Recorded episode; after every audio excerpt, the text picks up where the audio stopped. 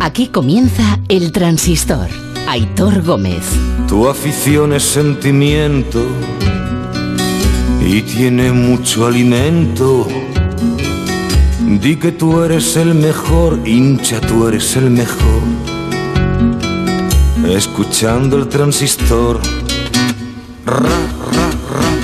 El lobito está cobra. Buenas noches. Antes de nada, y como hacemos radio para todo el mundo, puedo entender y entiendo a los muchos a los que se os se os esté haciendo bola eh, todo este asunto de Mbappé, el PSG, el Real Madrid. Lo entiendo perfectamente, perfectamente. Pero también entenderéis que no es un movimiento cualquiera en el fútbol mundial y además eh, que estamos viviendo unos giros de guion en toda esta historia y estos últimos días de mercado que la verdad eh, no esperábamos. Anoche eh, os contamos la oferta que había hecho el Real Madrid, os contamos también que no habían tenido una respuesta oficial por parte del Paris Saint Germain a esa oferta de 160 millones de euros, aunque les habían deslizado que no la iban a aceptar. Deslizado. Luego fue el de Parisien, un medio francés que es muy afín al PSG, el que anoche ya decía que la oferta estaba rechazada, pero parece que el verdadero mensaje al Real Madrid para decirles que no ha llegado directamente hoy con una entrevista con cuatro medios de comunicación, entre ellos el diario Marca, en la que Leonardo, el director deportivo del Paris Saint-Germain, eh, no solo dice que rechazan la oferta, sino que, vamos, ha sacado la artillería a pasear en contra del Real Madrid y de la actitud que ha tenido, dice, el Real Madrid durante los dos últimos años. De hecho, abro comillas, desde hace dos años el Madrid ha tenido un comportamiento no correcto, ilegal, contactando con su entorno, el entorno de Mbappé, inaceptable, nada correcto hacia nosotros y la prueba de, esta, de esa estrategia es la de presentar una oferta a siete días del final del mercado y a un año del final de su contrato. Parece una estrategia para dar a entender que lo han intentado todo. Ya sabéis la postura del PSG y nuestra opinión sobre la actitud del Real Madrid, irrespetuoso, incorrecto, ilegal e inaceptable hacer una oferta que saben no es suficiente. Esto dice Leonardo, entre otras muchas cosas, ¿eh? porque es verdad que también reconoce que el jugador quiere salir, es verdad, aunque les prometió que no se iría gratis del club, eso dice Leonardo, que hay una promesa de Mbappé eh, al Paris Saint Germain de que no se iría gratis del club. Eh, claro, pasa que si no te vas gratis, pero tampoco quieren aceptar ninguna oferta por ti, pues es jodido cumplir tu palabra. Pero eh, en esto el PSG está en su derecho, que es con el club con el que tiene el contrato Mbappé. Eh, no habla de cantidades, pero sí dice que eh, les ofrece el Madrid menos de lo que les costó. El Madrid ofrece 160, pagaron 180 al Mónaco, al Mónaco por él. Pero claro, que tendrían que pagar, dice Leonardo, una cantidad al Mónaco, eh, que estaba pendiente, creo que son unos 35 millones de euros. Vamos, que leyendo entre líneas le ha faltado decir, que lo dice Le Parisien, insisto, el medio afín al PSG, que estaríamos hablando de unos 220, 220 millones de euros o nada. Algo que ahora nos contará Pereiro con detalle, ya os digo que el Real Madrid no está dispuesto a pagar. No está dispuesto a pagar el Real Madrid 220. Bueno, de hecho, no es, que no es que no estén dispuestos a pagar esa cantidad, es que no están, no piensan ahora mismo ni siquiera en subir la oferta que ya han hecho de 160 millones de euros. Ahora, también te digo que un equipo como el PSG, que ha hecho y deshecho a sus anchas, que se pasan el fair play financiero por donde se lo pasan, que fichan y fichan y fichan, que se han saltado las normas con una impunidad increíble de todas las instituciones. Claro, que diga ahora el PSG que el Madrid ha sido irrespetuoso o incorrecto con ellos, que han hablado con Mbappé, va a decir a mí el PSG que no ha hablado nunca con un jugador que tuviera contrato con otro club. Es que te tienes que reír, te tienes que reír, te lo diga el PSG, yo te lo diga cualquier club, porque esto sí, la ley dice una cosa, pero luego se hace otra diferente, pero vamos, es que te tienes que reír. Y alguno dirá, mira cómo defiende al Madrid este o cómo le defienden estos. Bueno, pues tampoco. Si es que Mbappé tiene contrato con el PSG y chico, podrá decir el club, eh, podrá decidir el club hacer lo que le dé la gana. Si se lo quiere quedar un año y tener en la grada, pues chico, en la grada se tendrá que quedar, porque lo que tiene firmado lo tiene firmado. Pero hombre, tampoco puedes tener la cara dura después de lo que estás haciendo de recriminar nada a nadie. Se lo diga al Madrid, al Barça, al Portabonita, al Valencia o al que sea, ¿no? En fin, ahora os contamos más, pero a esta novela le quedan como mucho capítulos hasta el martes, día 31, ahí se acaba seguro. Y ya sé que parece que vivimos en el día de la marmota, pero es verdad que nacen historias diarias que tienen luego su recorrido. Y lo que os venimos contando estos días del cabreo de los clubes europeos con la cesión de sus jugadores sudamericanos para que jueguen en este próximo parón, incluido ese tercer partido de la discordia que sería la noche del 9 al 10, es decir, noche de jueves a viernes, lo que haría perderse casi seguro a esos jugadores la jornada de liga con sus clubes, que son los que les pagan. La liga ya sabéis que dijo ayer que apoyaría a los clubes españoles que decidieran no ceder a los jugadores La Liga Italiana ha dicho hoy lo mismo, que también va a apoyar a sus clubes que tomen esa decisión. Y la Premier va por el mismo camino, solo que usan la cuarentena obligatoria que por ley tendrían que hacer esos jugadores al volver de sus selecciones a casa. Mañana se reúnen los clubes españoles involucrados en todo esto y ojo que a lo mejor una liga sola no, pero igual tres ligas como la española, la inglesa y la italiana igual ah, hacen fuerza.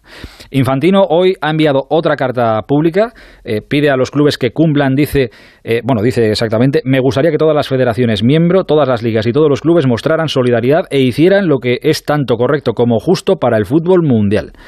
Claro, los clubes dicen que a ver quién se solidariza con ellos por perder a su futbolista, claro. Eh, Infantino, por cierto, ha escrito también a Boris Johnson, al primer ministro inglés, para pedirle que los jugadores no tengan que pasar esa cuarentena. Sabe Dios. En fin, es complicada eh, una guerra de estas contra la FIFA pero los clubes están cansados, ¿eh? a ver qué sale de la reunión de mañana. Mira, lo bueno de esto es que es un culebrón cortito, porque el lunes ya se tienen que concentrar y tienen que viajar, así que esto no va a durar mucho. Tranquilos que no va a durar mucho. Mañana es un día grande además, porque de esta, además de esta reunión, digo, a las once y media conoceremos vía redes sociales la lista de Luis Enrique para los partidos clasificatorios para el Mundial que va a jugar España en este parón. A las doce y media escucharemos al propio Luis Enrique a ver qué le parece al seleccionador español este lío que hay montados con los clubes, el que ha sido entrenador de un club también. Y mañana por la tarde a las seis, eh, esto es lo que ya abre siempre la temporada, cuando llega esto ya sabes que la playa definitivamente se acabó. Y si eres periodista deportivo ya ni te cuento. Sorteo de la fase de grupos de la Liga de Campeones. Sabéis que tenemos cinco equipos este año. Barça, Madrid, Atleti, Sevilla y Villarreal. Mañana conocerán su suerte. Y en ese sorteo va a estar el Sheriff Tiraspol que alguno dirá, ¿y a mí qué narices me importa esto? Bueno, pues como vais a leer la historia mañana por ahí, es un club de un país que no existe. Es un club de Transnistria, eh, que es una región que está entre Ucrania y Moldavia, que no reconoce ningún país del mundo pero aunque no lo reconozcan, ellos se sienten un país. Bueno, tienen bandera propia, tienen moneda propia. Bueno, pues eh, por primera vez un equipo de esta región eh, y de Moldavia, pero ellos a, efectos eh, de todo el mundo son moldavos. Bueno, pues van a estar en la Liga de Campeones. Igual algún español tiene que ir para allá a jugar. Ah, y de hoy, antes de ir al turrón, dejadme que dé un agradecimiento eterno a otro junior de oro que anunciaba hoy que deja la selección española de baloncesto. Gracias a Sergio Rodríguez, gracias Chacho por tantos y tantos grandes momentos. Muchas gracias. Ahora sí, dicho todo esto, eh, no se esperaba nadie, creo, que la respuesta del PSG al Real Madrid fuese como ha sido. Anoche eh, contaban en sus medios afines que rechazaban la oferta por Mbappé y hoy, sobre todo, con Leonardo repartiendo, repartiendo cariños. Pereiro, buenas noches. ¿Qué tal, Héctor? Buenas noches. Eh, ¿se, han sorprendido en el Madrid igual que nos hemos sorprendido nosotros escuchando a, Leonardo? Sí, pero pasan. Ah, buena respuesta. No, eh, sí, vale, sí sorprende por la dureza y por el, bueno, pues algo que ya venimos eh, anticipando y comentando en los últimos días, que bueno, el PSG funciona así y, Leonardo es director deportivo y, y pues mamporrero absoluto de, de y, y, sí sorprende por, por la dureza y pues algunos se llevan un pelín, no las manos a la cabeza, pero se ha podido sorprender un poco, pero pasan, ni van a contestar ni, ni serán por contestados al, al rechazo de, de, la oferta porque siguen sin recibir una, una. O me lo entienden, no, no, no, son tontos, pero lo que está claro es que son, no sé, eh, no, yo tampoco lo esperaba, pero hoy ha sacado la artillería pesada Leonardo, ¿eh? O sea, que decir cosas como ilegal Mira, desde eh, hace... y demás, pues creo que es meterse un poco en jardín de... Textualmente... lo hacen todos, ¿eh? A ver si se va a llevar la palabra a la cabeza a Leonardo, porque pasan cosas, ¿eh? Desde hace dos años el Madrid ha tenido un comportamiento no correcto, ilegal, contactando con el entorno de Mbappé, inaceptable, nada correcto hacia nosotros, y la prueba de esa estrategia es la de presentar una oferta a siete días del final del mercado, a un año del final de su contrato. Parece una estrategia para dar a entender que lo han intentado todo. Llevan trabajando dos años, hablando con todo el mundo, la familia... Ya sabéis la postura ellos ficharon a Mbappé el 27 de agosto del año 2017 a cuatro días del cierre de mercado y como no podían pagar pasta tuvieron que firmar una cesión para pagar los 180 el año que viene. Así que tienen tres días de margen para hacer lo que ha hecho el Madrid. ¿Sabes lo que me quiero decir, no? Sí, no rota. Vale. En cualquier caso, eh, la oferta presentada por el Real Madrid es de 160. Leonardo eh, desliza en esta entrevista. Bueno, desliza sí, claramente que, que. Los 35 de la penalización y los 180 que pagan. Exacto. O sea, que casi se va la cosa a 220 millones, que es casual. Eh, fíjate lo que publica Le Parisien. Un abrazo a los compañeros de Le Parisien. Eso es. 220 millones, algo, 60 más de lo que el Real Madrid ya ha ofrecido. Y el Real Madrid no está dispuesto a subir, te diría, ni un euro la oferta. No, no, no, no, la idea es eh, eh, no, eh, no, hacer ningún movimiento más. La oferta está presentada, más no van a hacer. Consideran que es más que suficiente. A un jugador que le quedan 127 días de libertad para un contrato que le puede hacer el Madrid a partir del 1 de enero y que venga gratis y se le paga a él una pedazo de prima de fichaje de tres cifras, pero ahora mismo te diría que la batalla ha llegado hasta aquí. si te soy sincero, eh, el único movimiento que puede cambiar una situación que está ahora mismo en stand-by absoluta es eh, o que alguien en el PSG piense que es una buena cifra, que me extraña, o que Mbappé monte un pollo de padre muy señor mío, porque el Madrid tiene toda la pinta de que no se va a mover más. En esta entrevista que ha servido de contestación del PSG al Real Madrid, había cuatro medios de comunicación, Le Parisien, el medio más cercano al PSG, L'Equipe, Radio Monte Carlo y el diario Marca. Y el compañero de Marca que ha participado en esta entrevista ha sido Pablo Polo. Hola Pablo, buenas noches. Hola, buenas noches, ¿qué tal? Te agradezco estos minutos porque sé que estás de vacaciones, aunque también te digo, vaya vacaciones.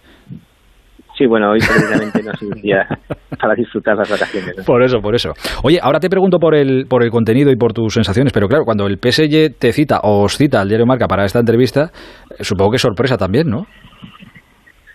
Sí, bueno, mm, bueno, eh, si, como, eh, si tienes contacto con el club, bueno, pues tampoco sorprende, porque ellos también eh, se llaman- tienen la marca como un medio de referencia y, y bueno, quizá no, no, no porque lo haga yo, sino porque es marca y bueno, eh, creo que, que ellos querían también quizá, no, no les he preguntado ni, ni me interesa por qué me han elegido, pero o han elegido marca, pero deduzco que es porque porque bueno eh, hay un, una un, mes- un medio que creo que es referente ¿no? en No, el, deporte no, de España y seguramente por eso también sea Lo, lo digo casi, Pablo, más por, por joder, cuando te llama el PSG después de lo que pasa ayer, tal, ostras, que aquí, que al día siguiente aparezca Leonardo, ostras, pues esto vas, y claro, y según ibas escuchando a Leonardo, joder, que, que esta Sí, es la, esta es la Aitor, también, Aitor, también te digo que si no le llaman a Pablo, que lleva toda la vida labrándose ese mercado y hablando con, Ah, no, no, sí, sí, por con- supuesto. con equipos en, en Francia y pasando parte de sus vacaciones allí, a ver a quién iban a llamar. No, no, si te lo digo. si no, lo, no lo digo que ganado eso. lo tiene, eso es. Lo digo precisamente por eso, porque cuando te llaman dices, ostras, que, la- que esta está siendo la respuesta, que la respuesta al Madrid está siendo esta. Eh, Hombre, cuando cuando llaman es cierto, cuando sabes que van a llamar, pues hombre, ya vas pensando un poco qué puede ocurrir y, y que si quiere y que puede ser una, una respuesta.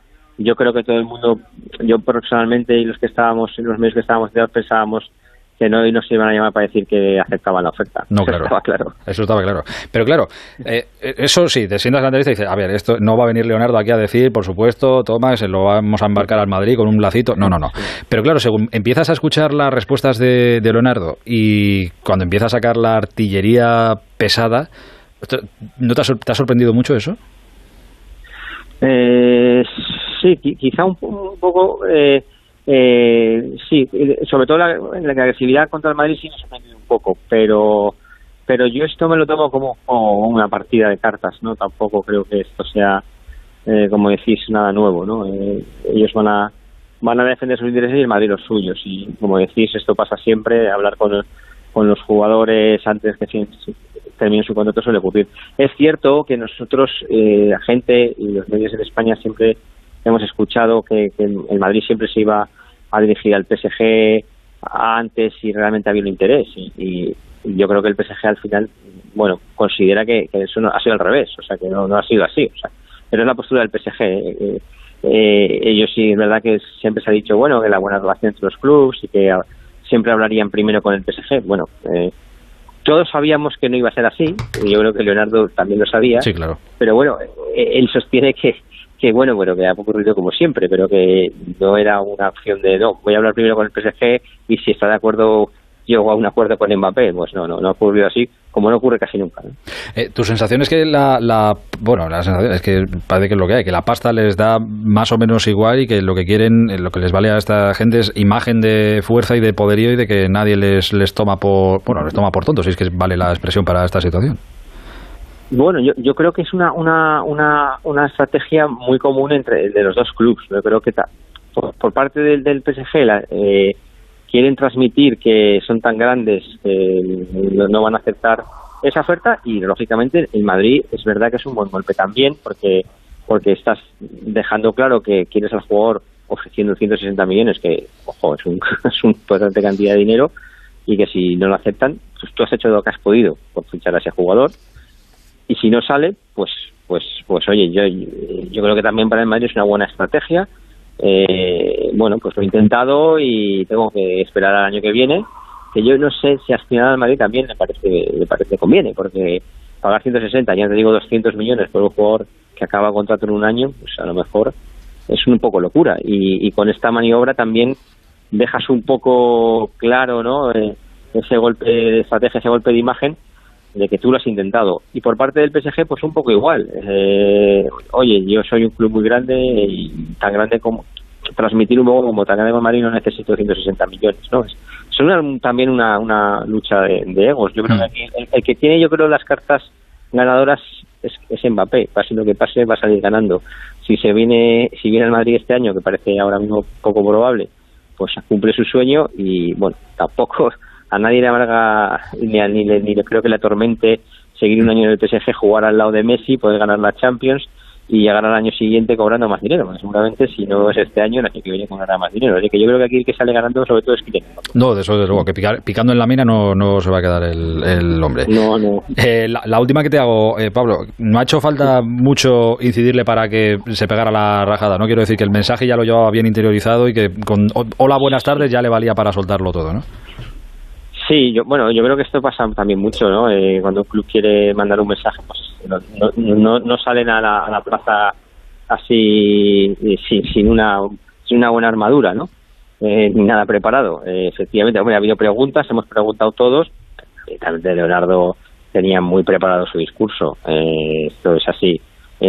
bueno, esto, a ver, todos los clubes tienen detrás ya, el Madrid, el PSG y todos tienen detrás una estrategia de comunicación muy muy importante, ¿no? No es nada no es nada nuevo y es verdad que, que, que bueno, yo yo tengo yo creo habéis hecho hablado del Parisien, del Parisien y los 220, el PSG tampoco ha tasado en 220 ni ni según me consta a mí eh, han confirmado que, que, por 220 lo venderían. O sea, que a lo mejor sus cuentas son 230. O sea, quiero decir que, tampoco tengamos que dar por seguro todo, ¿no? Porque porque esto es complicado, pero pero bueno, eh, yo, como decía Benito, y creo que el PSG los, lo intuye, mm, no, no cree que el, que el que el Madrid llegue a lo que pide el PSG. Es cierto que si le ponen esa tesitura al, al PSG, el PSG ya tendrá que aceptar, porque sería ridículo si al final llega a la cantidad que piden, ahora decir también que no, porque eso ya hmm. te daría Leonardo en muy mal lugar y el propio PSG, ¿no? Oye, al final lo que ha hecho el PSG hoy es pasar al futbolista.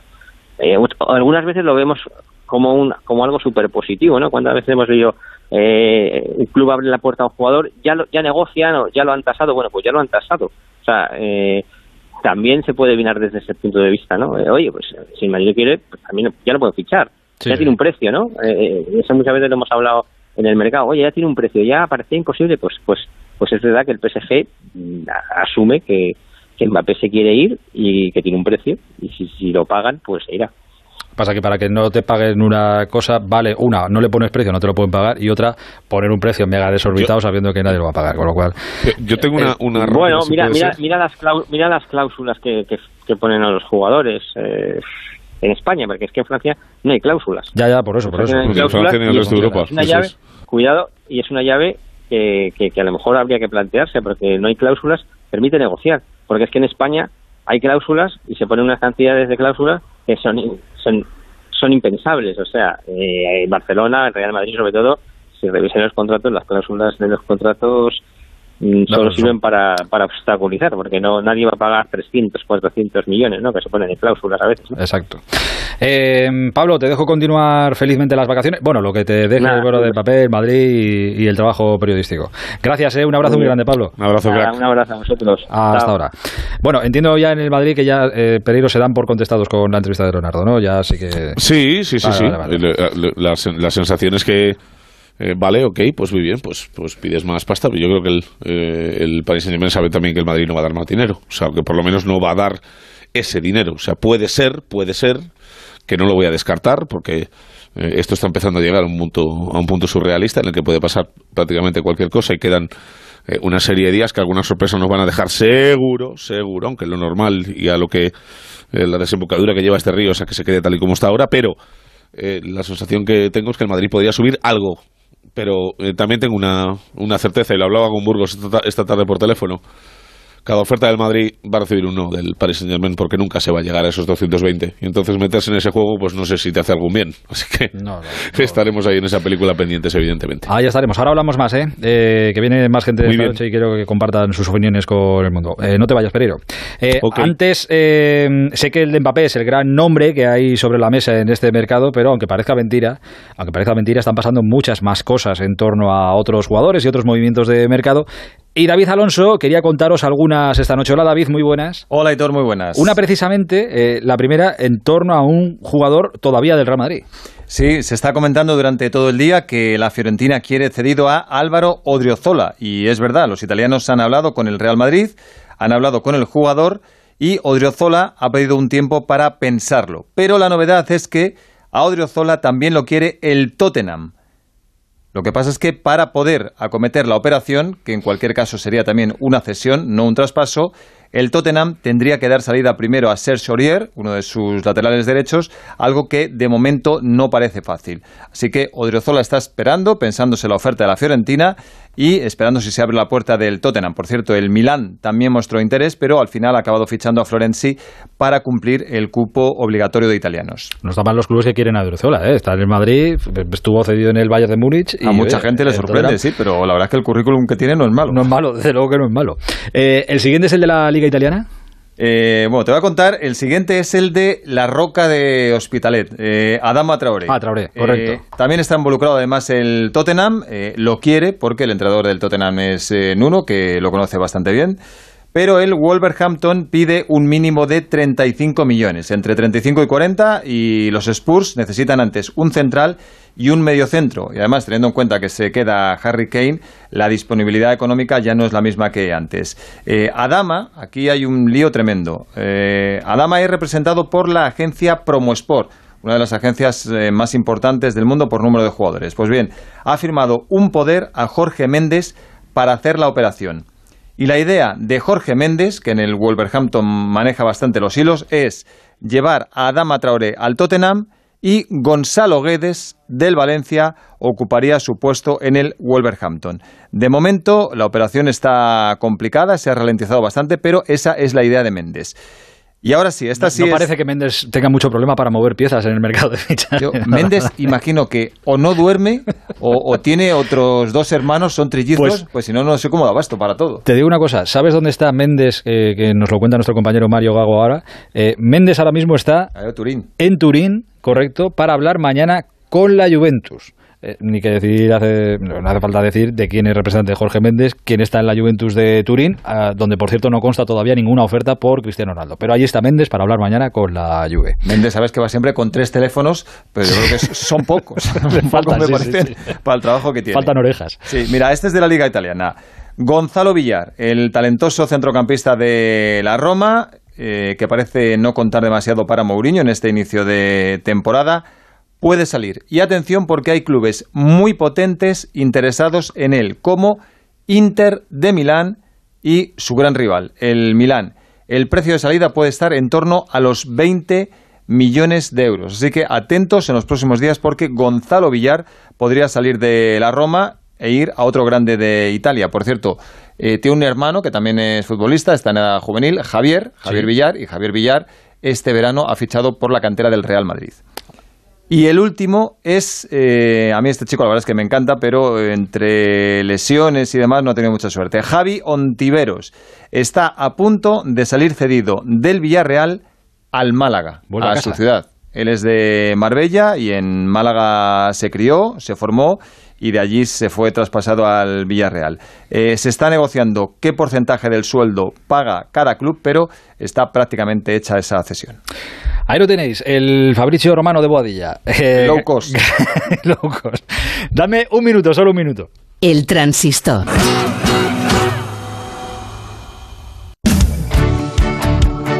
...98.0... Madrid.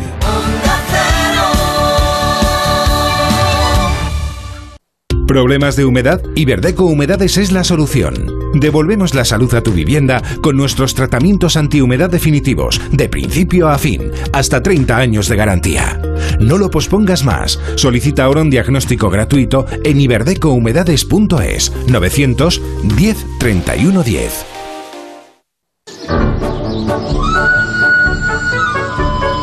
¡El afilador! ¡Ha llegado el afilador! ¡Se afilan cuchillos, navajas! El 30 de agosto escucharás a Alsina. Siete preguntas, siete para empezar la mañana. El 30 de agosto vuelve Alsina.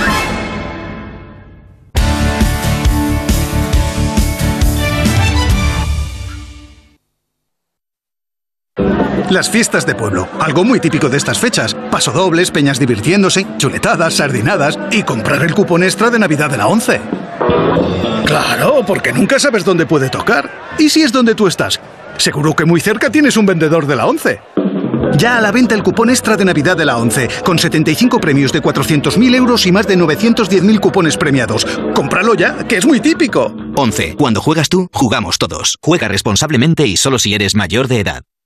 ¡Vigor, gor, gor, gor, gor, gor, gor, gor! Toma Energisil Vigor. Energisil con maca contribuye a estimular el deseo sexual. Recuerda, energía masculina, Energisil Vigor. En Onda Cero seguimos en el transistor. Aitor Gómez. Estaba escuchando ahora el Energisil con Pereiro. Eh, ¿Sigues por ahí, ¿verdad? ¿Verdad? Vigor, vigor, vigor. vigor. Eh, se incorporan también a amenizar esta noche de miércoles con muchas cosas de las que hablar. Fernando Burgos, hola Fer, buenas noches. Hola, buenas noches a todos. Carlos Bustillo, hola Busti, buenas noches. Buenas noches. Y Alfredo Martínez, hola Alfredo, buenas noches. Muy buenas noches a todos. Eh, Fer, ¿a ti a qué te huele todo esto? Me huele a que el Madrid eh, ha utilizado una estrategia que nunca había hecho con los fichajes galácticos. El Madrid siempre ha ido de forma sigilosa, ha ido sorprendiendo a la presa, la ha cogido entre sus garras y se la ha quedado. Y en esta oportunidad eh, ha querido cambiar, y, quizás cuando nadie lo esperábamos, ¿eh? No esperábamos que el Madrid, eh, a siete días, porque fue ayer para el cierre del, del mercado, eh, hiciera lo que, lo que hizo. Sí, me parece una estrategia eh, inteligente porque nadie le va a poder echar en cara al Madrid que no lo ha intentado, ni el jugador, ni tampoco su gente, su, su afición. Eh, pero sí estoy de acuerdo en una cosa, es que quedan seis días, es que pueden pasar tantas cosas que Sí, yo sí. no descartaría, no descartaría absolutamente nada. Pero si tuviera que decir algo es que el Madrid no va a poder fichar a Mbappé antes del 31 de agosto, creo. Yo no, no descarto eh, que, que no va a llegar. Yo creo que el Madrid no va a llegar a los 200 millones. Tampoco lo sé, pero creo que no va a llegar. Pero tampoco descarto que el Madrid. Donde no va a llegar es a los 220, pero 200 no lo descartes, ¿eh? Uf, ya me parecería. Ahora no, no lo descartes porque es lo que ti- es lo que tiene de liquidez, o sea, es lo que no dinero más no tiene, pero para es- no pedir ni un solo crédito lo tiene. Si quisiera llegar llega, pero el tema es que, que le van a decir que no. es que ese es el tema. El dinero lo tiene, pero ahora mismo, ahora mismo, ¿eh? que esto puede variar, la postura que hay en el Real Madrid es no modificar la, la oferta. Consideran Eso que han hecho un esfuerzo estratosférico. Dicen que en tiempos de pandemia ofrecer el máximo que se podía dar por un jugador, que hay que recordar, termina contrato la próxima temporada. Es libre el próximo 1 de enero. El propio jugador ha manifestado que quiere que negocien y su deseo de salir. Y es una oportunidad única. Dicen que en el mundo del fútbol, hablaban en el Real Madrid, que se fían todos más o menos por una web que valora a todos los jugadores, que es. Transfermarkt. Exacto. Y tiene valorado a Mbappé en 160. O sea, han dado el precio tope de la valoración de Mbappé. A Haaland en 130 es el mejor valorado del mundo y el Real Madrid ha ofrecido esa, esa cantidad. Pero como decía Burgos, hay algo aquí que se sale de la ecuación normal del deporte y es que el Real Madrid no negocia con un equipo de fútbol, está negociando con un Estado. que y cuando el ahí, da igual. por eso digo que puede pasar cualquier cosa ahí. Eh, Nosotros somos eh, especialistas en negociación con el Paris Saint Germain. Digo nosotros porque en Barcelona siempre ha habido muchas negociaciones con el Paris Saint Germain y es, al hilo de lo que estáis diciendo, es un club muy complicado. O sea, ya no es un tema económico, es un tema de orgullo, es un tema de imagen, es un tema de, de- de- del concepto de, de que no se te vaya alguien que tú quieres tener, ¿no? De ahí que no sea una Sí, negociación Freddy, solo pero este, pero económicamente. este se- este se le va a ir, ¿eh? Este si Bueno, no es mañana será pasado, pero se le va a que- marchar, ¿eh? Te- te- Sí, bueno, el Barcelona fue a por Berratti y le quitaron el Neymar. Bueno, bueno, pero que este se le va a ir O sea seguro. que- O sea, aquí va a palmar. Sí, y encima sí. se va a quedar sin dinero. No, lo que pasa es que Alfredo, incluso desde, Sí, desde no, que se le va a ir, que se le va a ir, to- todo, el mundo se va cuando, cuando se cumple, pero el, el tema es si se va a ir ahora o no. Y, a- y- y al hilo de lo que estáis hablando, de qué en cantidades, porque claro, tú dices, vale, 160 es mucho, 200 por un año, ese es el tema, ¿no? Y, luego y luego eso, el, el- el permitir el, el Paris Saint Germain que se le vaya a un jugador cuando ellos no han querido que se vaya, que es un tema mm, muy complicado. Por eso te digo que yo no veo tan claro que se marche este verano. ¿eh? Pero ese es el tema, Alfredo, que, que, eh, que te iba a decir, que incluso hoy, mira, que aunque sea contra eh, aunque sea contra el Madrid, que en Barcelona a los, a los culés eso siempre gusta, pero claro, escuchar a Leonardo, después de todas las que ha liado el PSG y que sigue Sí. liando por el mundo, escuchar a Leonardo en estos términos de el Madrid respetuoso, ilegal, Sí. no sé qué, no sé qué. Claro, incluso en Barcelona os tenéis que reír un poco de... Sí, bueno, de- sí, de- sí, hombre, no- no, claro que chirría, porque evidentemente le- conocemos cómo han sido las negociaciones del Paris Saint Germain, todo lo que ha hecho, se llevó a Neymar e hizo muchísimas cosas y, y el Barcelona tiene mucha experiencia, evidentemente. Y, y yo creo que, eh, hombre, al barcelonista no le haría gracia que llegara Mbappé al Madrid, pero para la liga sería muy positivo y eso, eso no lo va a dudar nadie, ¿no? Y sería un poco sería. también... Lo que pasa es que imaginaros que Messi se ha ido gratis al Paris Saint Germain y que mm, Mbappé, por ese efecto dominó, llega al Madrid. Eso yo creo que le dejaría a la puerta muy tocado, ¿eh? Ah, pues mira, eh, siempre, este, el efecto dominó este no, no había contado yo con él, no lo había pensado. Puerta, estas- en la puerta Freddy, la puerta Pero, Freddy está, joder. toca- está tocado ya el pobre.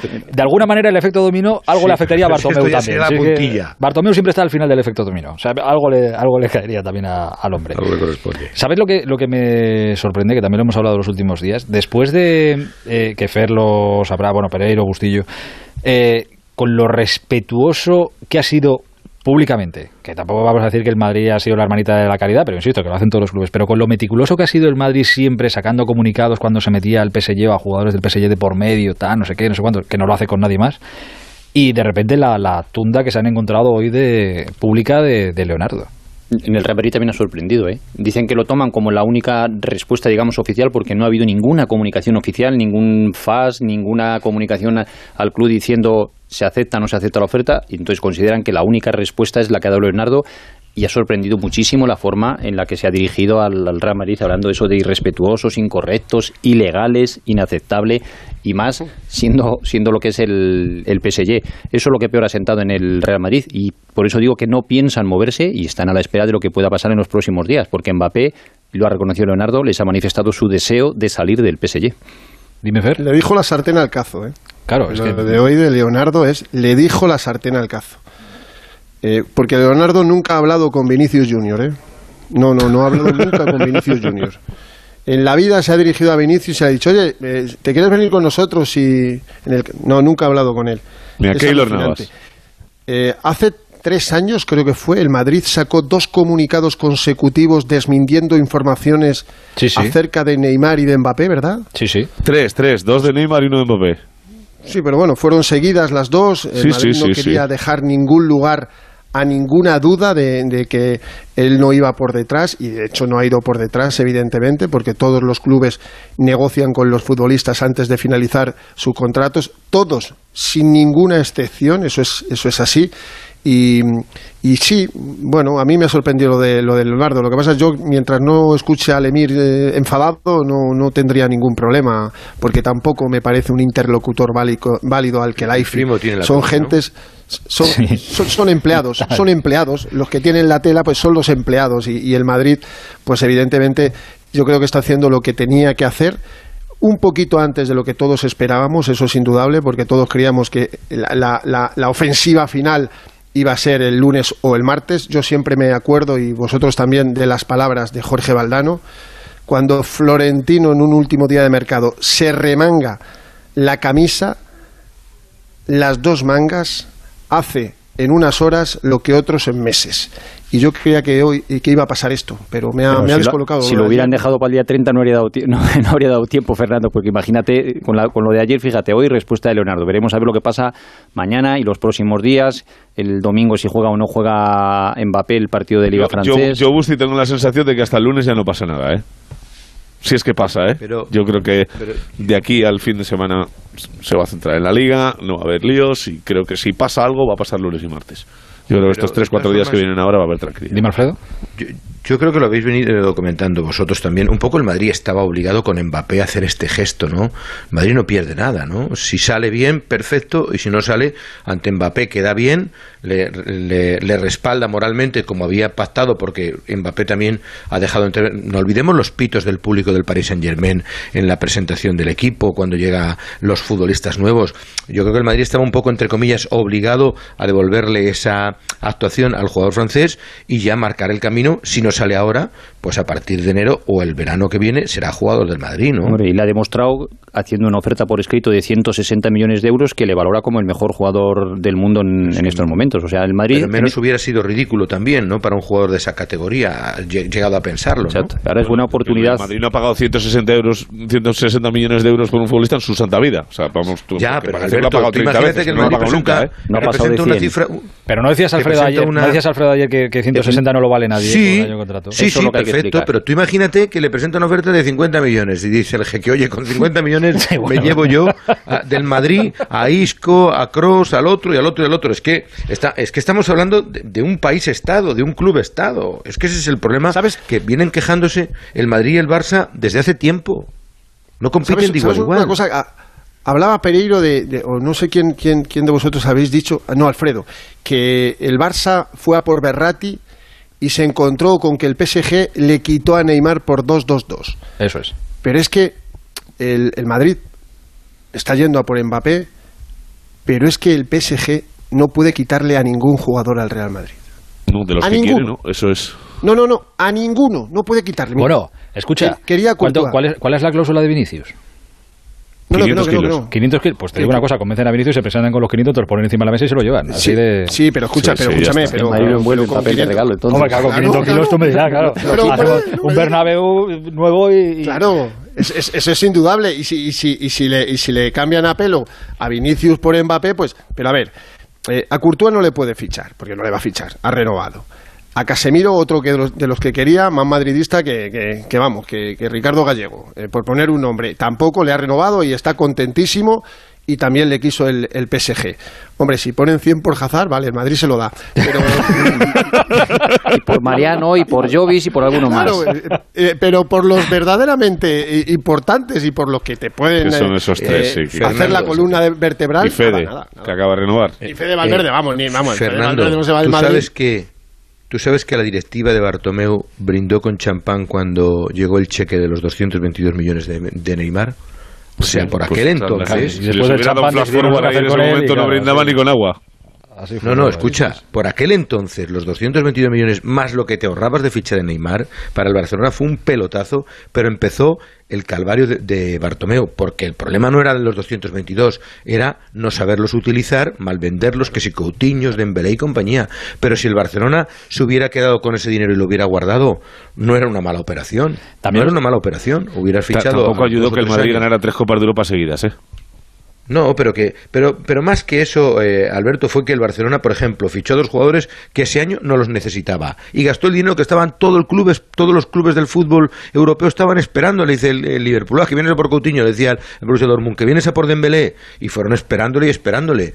Pero la operación económicamente de 222 millones más la ficha que te salvabas en aquel entonces era dinero para Claro, haber era- estabilizado un club. Era buena, era buena. La oferta era, era buena. Eso es cíclico, ¿eh? Alfredo, eso es cíclico, ¿eh?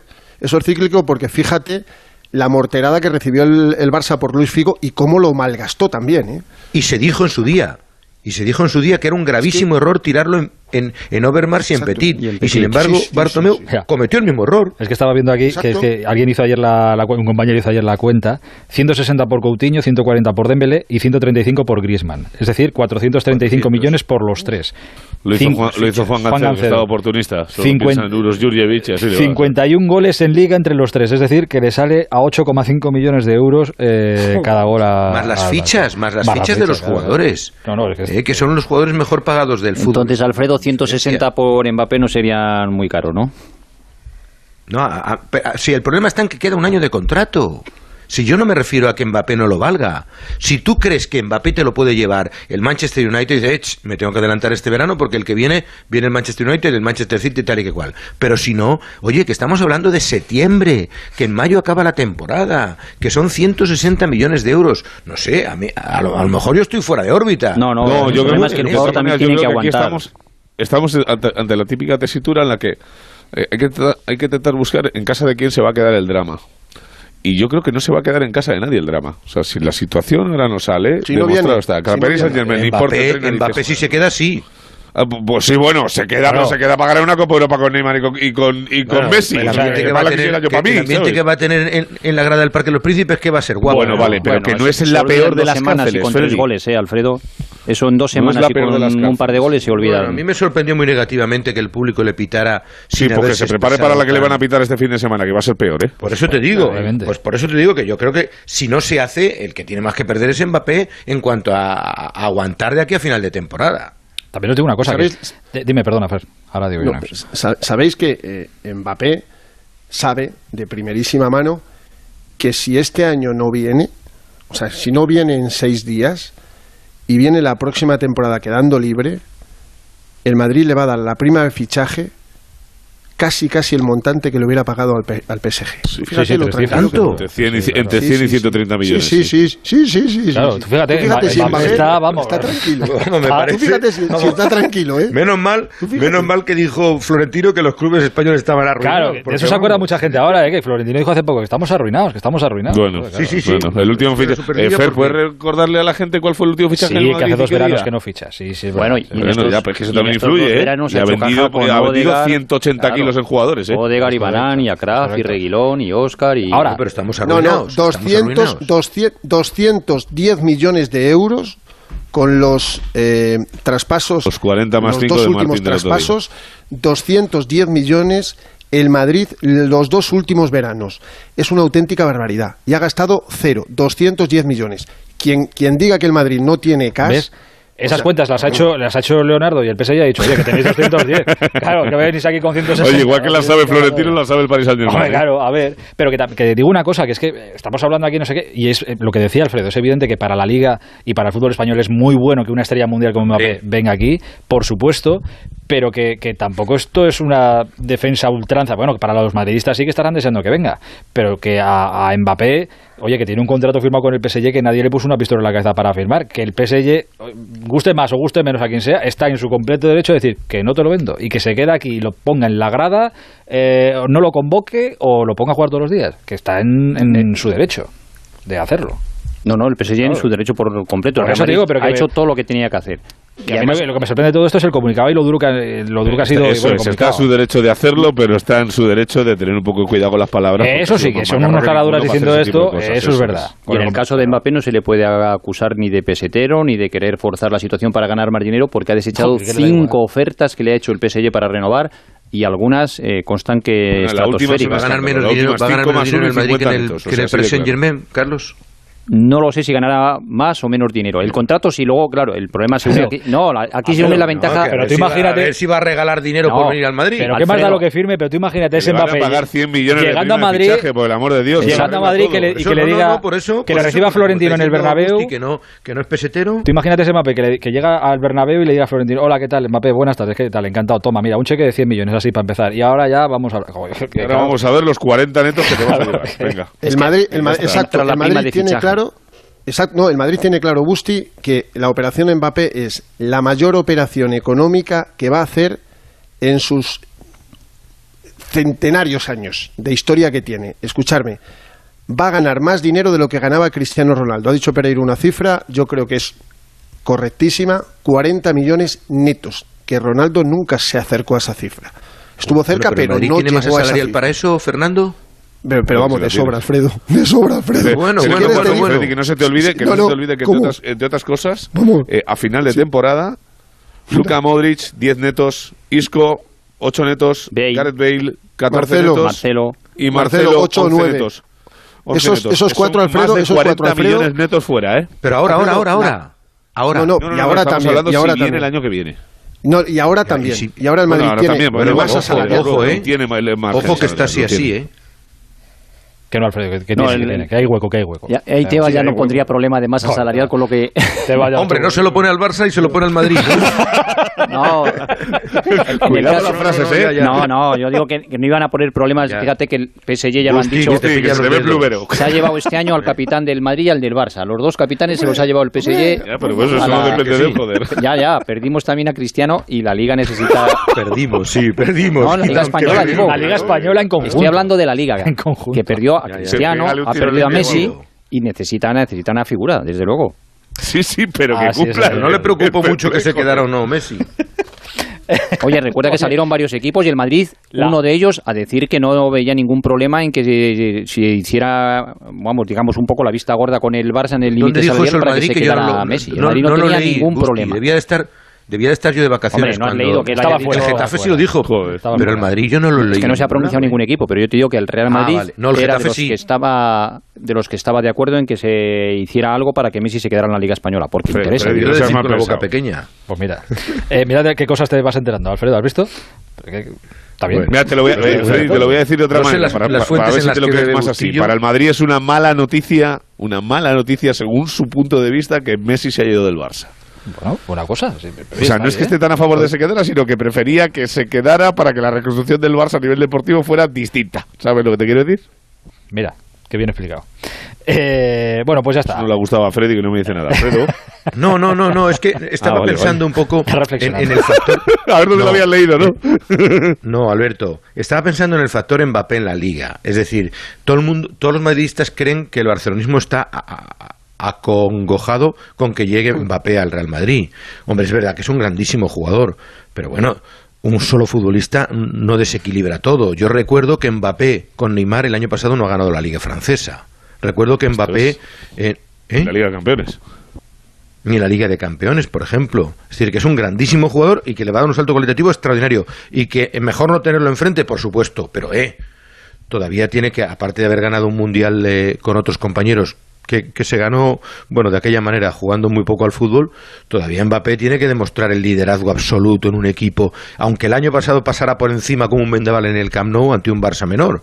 Pero yo creo que todavía tiene mucho que demostrar Mbappé para ser Cristiano Ronaldo o para ser Messi, ¿no? Pues de momento. Solo Diez ha demostrado en años le Barcelona. Diez Sí, años sí, le quedan, pero va mucho- Es camino, ¿eh? jovencísimo, 22. Sí, sí, 22, de 22. acuerdo.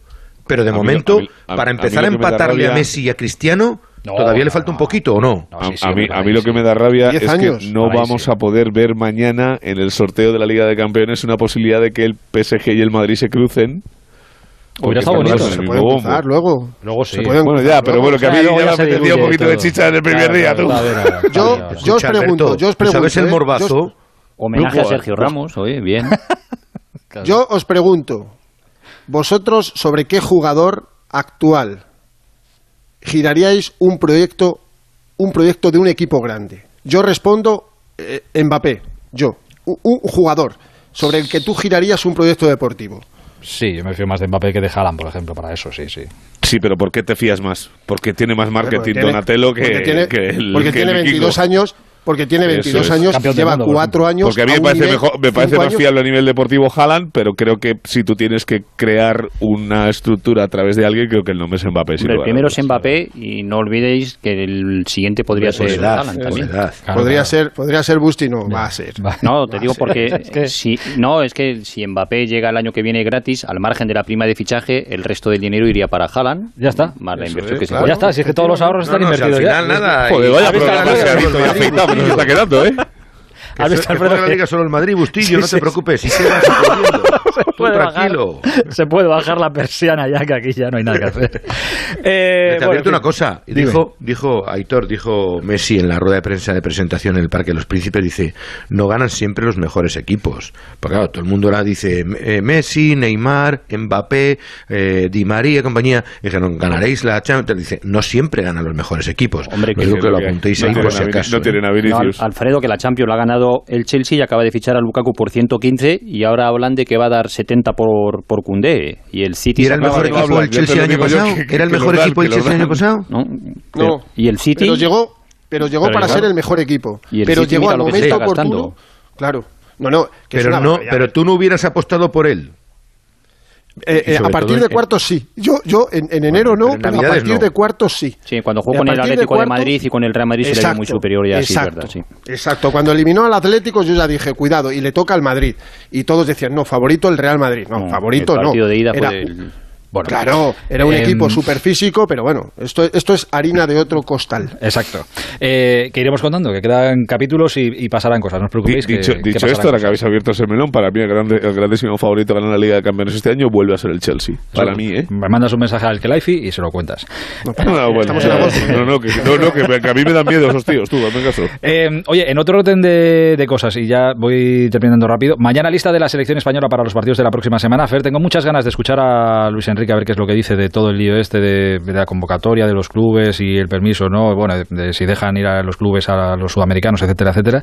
Y tengo ganas de ver si convoca a Pedri, si convoca a Unai Simón, si convoca a Pau Torres, es- todos jugadores que no han jugado todavía con sus equipos porque están de vacaciones y que igual su vuelta, en este- su reentré en esta temporada es con la selección otra vez. Mira, hay, hay eh, seis fútbol- que son los seis olímpicos, los seis que estuvieron en los Juegos Olímpicos y que fueron los únicos seis que jugaron de titulares todos los partidos, todos los partidos y que estuvieron en la Eurocopa, donde hay que poner eh, o una X o, o una Y, porque es así. A ver, Pedri, Pero lo normal es solo que hay no tres. ¿no, Fer? No, no, jugando solo hay dos. Eric, Eric García, Miguel Oyarzábal y, Y- Pedri, tres.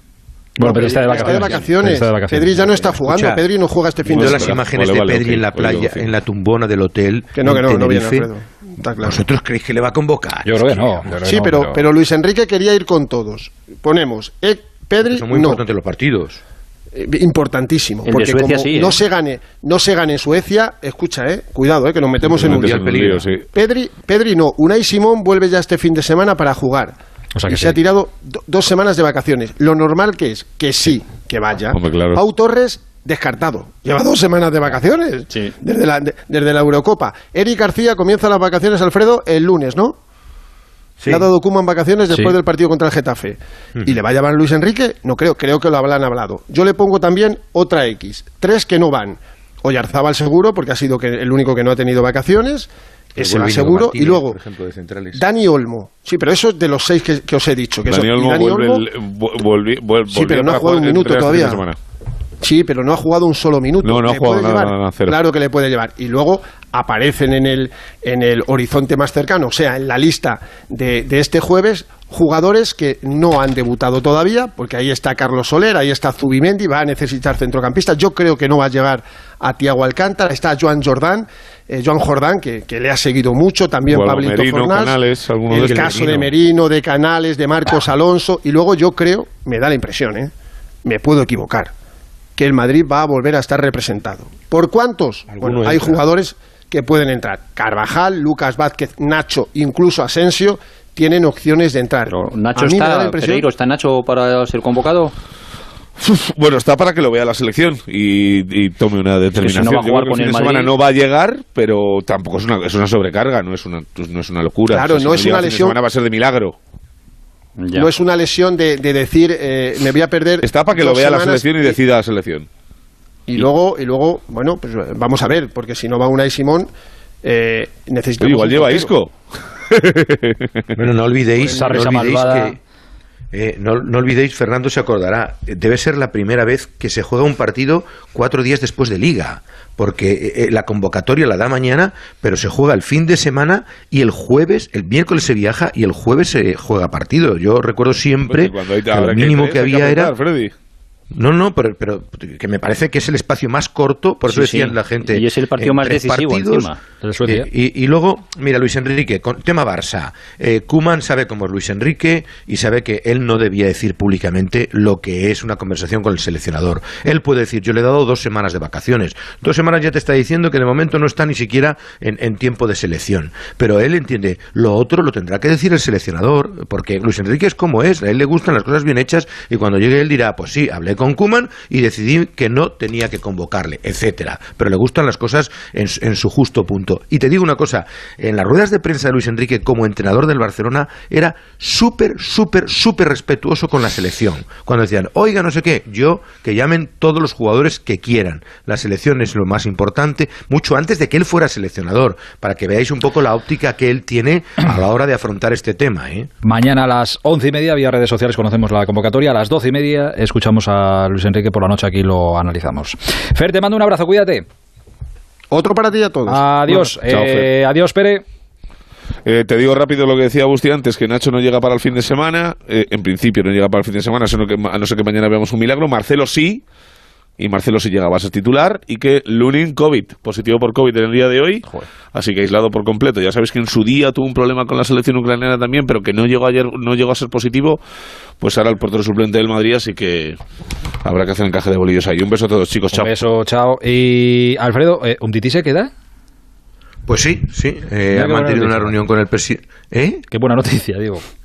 Bueno, según como lo mira, La verdad es que, es que el barcelonismo no lo ve, no lo ve y evidentemente es un jugador que ya está marcado con una cruz y que entendía que era pasado. Y uno piensa y dice, bueno, pero es que no ha conseguido nadie el Barcelona para, para que la operación salida se produzca. Porque claro, han salido los Junior Untiti, los Junior Firpo, jugadores menores, ¿no? Que se han ido marchando trincaos, que quizás molestaban menos que un tití y no, no lo han conseguido. No han conseguido convencer al futbolista. Este se ha negado en banda, tiene una ficha muy importante. El Barcelona, ya lo dijo la porta, no se quería arriesgar a tenerle que pagar la ficha o a no darle dorsal. Se reunió con él y aunque al principio de la reunión hubo, bueno, pues ciertas tiranteces, al final el jugador dijo que no, que estaba convencido de que podría convencer al entrenador, que, que físicamente se estaba poniendo bien, que se merecía otra oportunidad, le quedan dos años de contrato y el Barcelona, ante esa tesitura, ha dicho, bueno, pues chico, te quedarás de momento, porque como han conseguido bajar la ficha de varios futbolistas, entre ellos Busquets, de momento no Sergi Roberto, con lo de Alba ya se puede inscribir a eh, Kun Agüero y, y a Mingueza, que todavía no estaba inscrito, pues más o menos salen los, los tiros de aquí a final de temporada. Pero desde luego, un tití sería el sexto central, aunque a lo mejor este fin de semana, con todos los problemas que hay de Eric García, de Piqué y de otros jugadores, posiblemente hasta tenga su opción de jugar frente al Getafe, ¿no? Esa, Yo- esa situación se da ahora Ya mismo. lo dije el otro día, si fuera un tití, a mí no me sacan de Barcelona ni con agua caliente, vamos. Eh, mañana hablamos, Alfredo, un abrazo grande. Otro fuerte para vosotros, buenas noches. Adiós, gracias, Gusti. ¿eh? Hasta luego. Eh, mañana hablamos, hay sorteo de Champions, ahora vamos a hablar de ello. Mañana hay reunión de los clubes, ojo a esa cesión de jugadores que están cansaditos los clubes ya con todo este tema. ¿eh? Seguimos. El transistor. Onda cero. Hay épocas en las que nos encontramos más cansados. Revital te puede ayudar. Revital contiene ginseng que ayuda a mantener la energía y vitaminas C y B5 que ayudan a disminuir el cansancio. Y ahora para tus defensas, Revital Defensas, de Pharma OTC. En Movistar vamos a darlo todo. Ven a Fusión Selección Plus Fútbol y vive todo el fútbol con la mejor conectividad al 50% durante tres meses. Y una Smart TV Xiaomi de 55 pulgadas o un Samsung Galaxy S20 FE por 0 euros al mes. Infórmate en tiendas o en el 1004. Vive el fútbol a tu manera. Movistar. Solo este jueves, en tu outlet El Corte Inglés, nuestro super jueves como nunca. Con un 15% de descuento adicional en todo. Sí, has oído bien, en todo. Las mejores marcas de moda, accesorios, zapatería y deportes te están esperando. Super jueves del outlet El Corte Inglés. Una oportunidad única. ¡Vigor, gor, gor, gor, gor, gor, gor! Toma Energisil Vigor. Energisil con maca contribuye a estimular el deseo sexual. Recuerda, energía masculina, Energisil Vigor. Te vamos a dar los dos mejores consejos para estar siempre en forma. Uno y dos, uno y dos, uno y dos. Apúntate al mejor gimnasio del mundo. Caminar por tu ciudad con Callahan Adaptation. El primer zapato que se adapta al pie y a tu forma de caminar. Fabricados en España por expertos artesanos y a la venta en las mejores zapaterías y en callahan.es. Callahan Adaptation. Se adapta al pie. Se adapta a ti. El fútbol está en los estadios, en las casas, en las calles, en los bares, en los parques, en las playas. Si el fútbol está en todas partes, ¿por qué no podés verlo en cualquier parte? Vuelve el fútbol y vuelve con la red 5G más rápida y fibra con Wi-Fi 6. Ahora en Orange Televisión disfruta de todo el fútbol de esta temporada y llévatelo con 150 euros de descuento. Llama gratis al 1414 e infórmate de las condiciones. Orange. El transistor. Aitor Gómez. Hemos convocado esta noche al hombre del fútbol internacional en Onda Cero. ¿Por qué? Pues ahora os lo cuento. Hola Miguel Venegas, buenas noches. Hola, Héctor, ¿qué tal? Muy buenas. ¿Has visto? Es que yo insisto, ¿eh? mañana se reúnen los clubes estos involucrados en los de las cesiones de jugadores a los sudamericanos, tal, no sé qué. Hoy Infantino ha vuelto a mandar una carta pidiendo, oye, compromiso con el fútbol mundial y no sé qué y no sé cuántos. Hmm. Ha hablado con Boris Johnson, a la Premier, no sé qué, no sé cuántos. Ojito a ver si se van a juntar Italia, España e Inglaterra y, y lo mismo las tres hacen fuerza, ¿eh? Sí, y a mí lo que me, lo que me claro, eh, es que esto es, esto es un problema, esto es un, un sudoku que no tiene solución. Porque el- la UEFA, la FIFA tiene que velar por sus propias fechas y los clubes, las federaciones tienen que velar por las suyas y son incompatibles, absolutamente Ah, claro. incompatibles. Claro, lo, lo último ya es que llegan a Boris Johnson y le pida que haga una excepción con los jugadores y no les haga hacer la cuarentena que les hace hacer a todos claro. los ciudadanos británicos. Eso en Eso ya queda un poco feo. muchísimo. Y yo creo que no va a funcionar eso en Inglaterra. ¿Te acuerdas de lo que pasó con los aficionados ingleses con la Superliga, no? Tal cual, sí, Pues sí, ya, sí. Cuidado con los aficionados ingleses. Exacto. Me- poca broma, poca broma con eso. Sí, poca broma. poca Eh, broma. te llamo para preguntarte por varios nombres, Miguel. Eh, voy a ir saludando gente que esto me gusta mucho. Hola, Jano Mori, buenas noches. Aitor Gómez, ¿qué tal? Buenas noches. Eh, hoy ha sido oficial, bueno, ya lo contábamos en Onda Cero hace unos cuantos días. Sí. Mateus Cuña es el elegido para el Atlético de Madrid, para ser el delantero del Atlético de Madrid, el delantero que estaban buscando. ¿Es más fichaje de club o fichaje del Cholo? Las dos cosas. Vale, o sea, convivencia. Quiero decir, yo creo que el club hace una inversión de 30 millones de euros, que es el traspaso que ha firmado con el Hertha de Berlín, porque considera que es un jugador con 22 años, que puede jugar en muchas posiciones, de delantero centro, eh, como extremo, como media punta, incluso como pivote ofensivo. Es una apuesta de futuro y creo que Simeone, bueno, creo no, me consta que Simeone ha dado el visto bueno y aquí no se hace nada sin el visto bueno del entrenador, así que sí, la verdad que sí, es un fichaje del club y del entrenador. Vale, vale. Eh, sé que estaba. Bueno, antes. Ha, de- fir- ha firmado, ha firmado por cinco temporadas y va a lucir el dorsal número 19, un dorsal que ha tenido muchos propietarios en el último año. Diego Costa, ¿no? Eh, Diego Costa, Musa Dembélé, ahora eh, este chico brasileño, Mateus Cuña, y anteriormente una leyenda, ¿eh? Kiko Narváez. Hombre, el arquero. Eh, Miguel, Mateus Cuña. eh, Mm. A ver, tampoco es que venga de romperla en el Hertha en Alemania. ¿Le pega la Leti? Mm. Puf, pues eh, a mí no me pega, no me pega para el Cholo. Eh, Es verdad que tampoco me pega Vallao Félix o, o Diego Rivas, me acordaré, ¿no? O incluso Turán. Pero bueno, es que es un jugador muy, pues muy técnico, muy poco vertical. Es un jugador que es un jugador muy bueno, ¿eh? tiene mucha calidad y es joven todavía. Eh, pero desde luego, no es primero, no es un delantero centro, no es un goleador desde luego y es más un media punta. Es el típico brasileño al que le das la pelota y es muy difícil quitarle la pelota. Y hace jugadas individuales que, que, bueno, te levantan del asiento. Pero eh, pues no es un jugador correoso, no es un jugador veloz, eh, no es un jugador vertical y sí es un jugador muy técnico y, y, como digo, para jugar de delantero centro te vale para, un, para un- un- cosas muy específicas, pero no es un goleador. Eh, bueno, a Simeone, mira, no le va a levantar del asiento porque Simeone, como vive levantado del asiento siempre. También verdad. Eh, Janito, está el Atleti en, en otra cosa. Contamos hace tiempo que estaban en un delantero y un centrocampista, pero esto hace unas cuantas semanas. El delantero ya está. El centrocampista no sé si depende de que salga Saúl o no. Bueno, vamos a ver.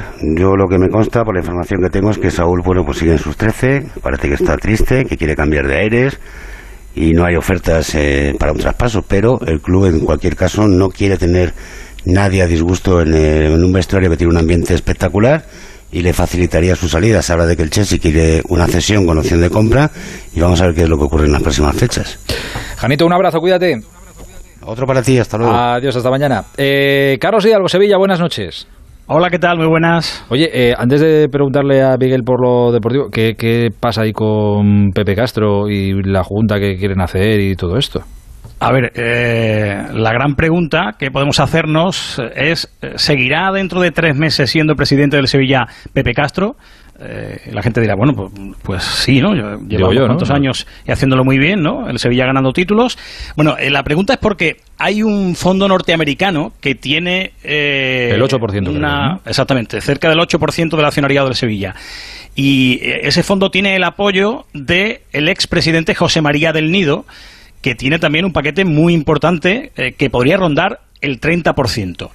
han pedido una junta extraordinaria que se tendría que celebrar antes de noviembre y la intención es, lógicamente, conseguir adhesiones de pequeños accionistas, de algunos eh, paquetes así un poco más importantes, para llegar a disputar la presidencia a Pepe Castro. O sea que eh, entiendo, y según las cuentas que he echado, aunque es verdad que en los últimos tiempos ha habido mucho movimiento, mucha compra y venta de acciones, y, a lo mejor el pastel, la tarta, ya no es tanto como, como la conocíamos hace un par de añitos, pero eh, entiendo que Pepe Castro y sus socios estarían en torno al 40% y que José María del Nido y este grupo pues podrían rozar esa, esa cifra. O sea que, quién sabe, eh, antes de noviembre lo sabremos. Joder, otro mes, no cerramos culebrones y vamos, vamos abriendo otros.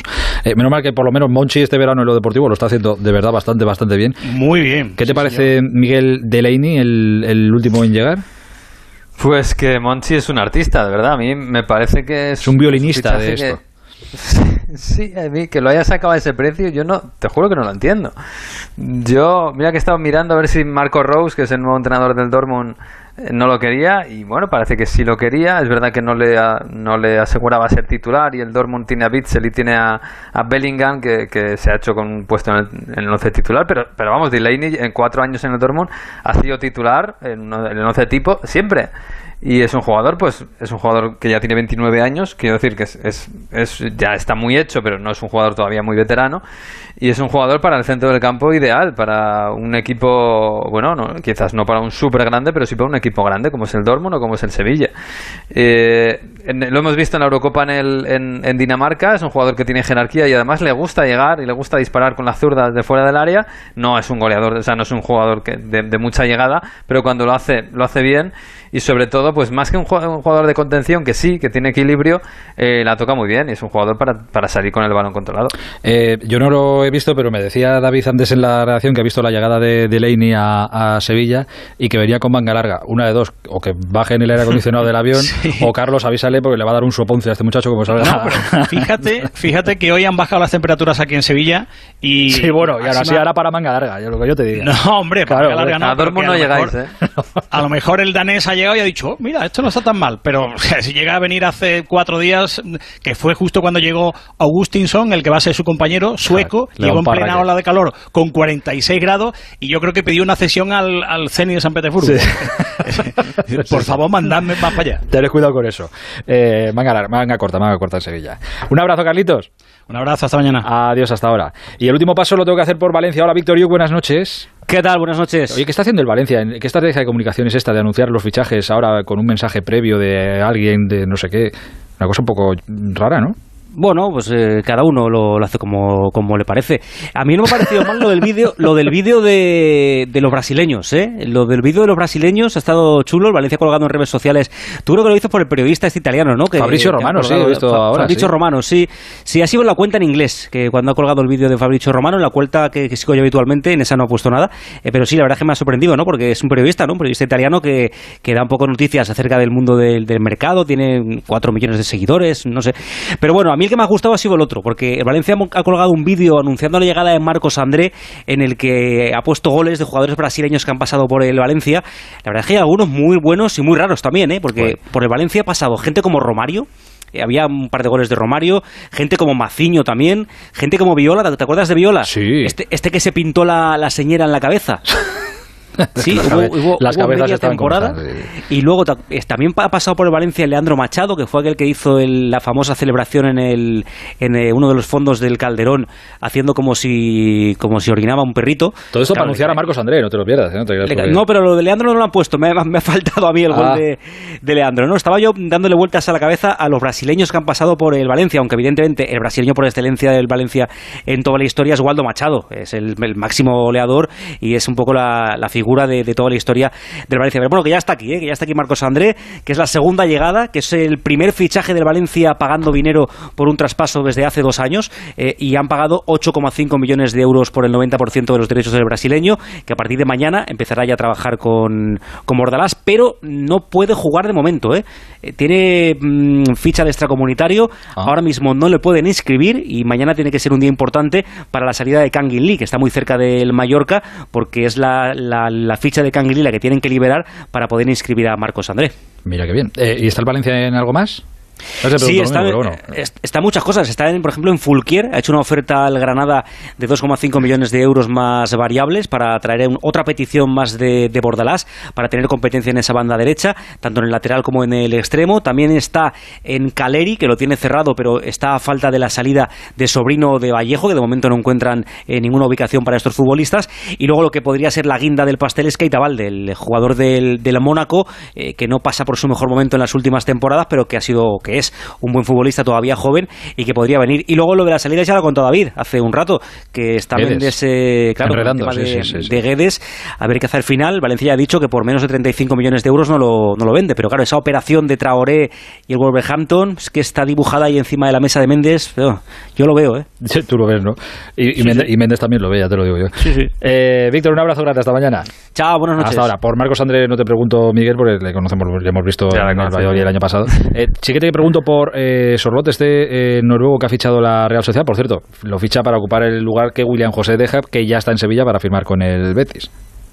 Pues es muy diferente a William José. Es un delantero muy grande, eh, especialista en rematar de cabeza. Es verdad que también controla muy bien los balones largos y los baja y hace un poco de pivot en, en la delantera. Y es casi, bueno, es casi un poco un especialista para, para algunos partidos que requieras un jugador que, que, fije a la zaga y que remate los centros desde los laterales o para eh, remontar algún partido, ¿no? No es desde luego el perfil de, de, de William José ni mucho menos. Y luego, bueno, su historia tiene 25 años, todavía es joven, pero tuvo la mala suerte de que lo hizo muy bien en el Transport y le fichó el Leipzig en el momento en el que Haaland había llegado al Dortmund y es noruego y es muy alto y además la comparativa es terrible claro. Y, claro la comparativa le hizo polvo porque no tiene nada que ver Así que, pero bueno me parece un jugador que para un equipo para hacer equipo y para un revulsivo en la segunda parte me parece bastante bueno. Es como ser hijo de Brad Pitt pues como salgas un poco feo pues claro estás jodido no como ser el mejor amigo de Brad Pitt no claro claro, claro, exactamente igual lo mismo. La comparativa por la calle pues vas por la calle y claro la comparación es terrible. Eh, bueno a todo esto mañana eh, sorteo de la Champions mañana es cuando se levanta de verdad el telón a la temporada a las 6 de la tarde lo contamos por supuesto aquí en Onda Cero. Eh, no hay ninguna novedad que haya que saberse de cara al sorteo, o sea, como toda la vida, que los equipos del mismo país no se pueden enfrentar en esta primera fase, tarara, tarara, ¿no? Sí, efectivamente. Los campeones son los del primer bombo, que hay, claro, hay de todo. Hay desde el Bayern Múnich o el Chelsea hasta el Sporting de Lisboa o el Lille.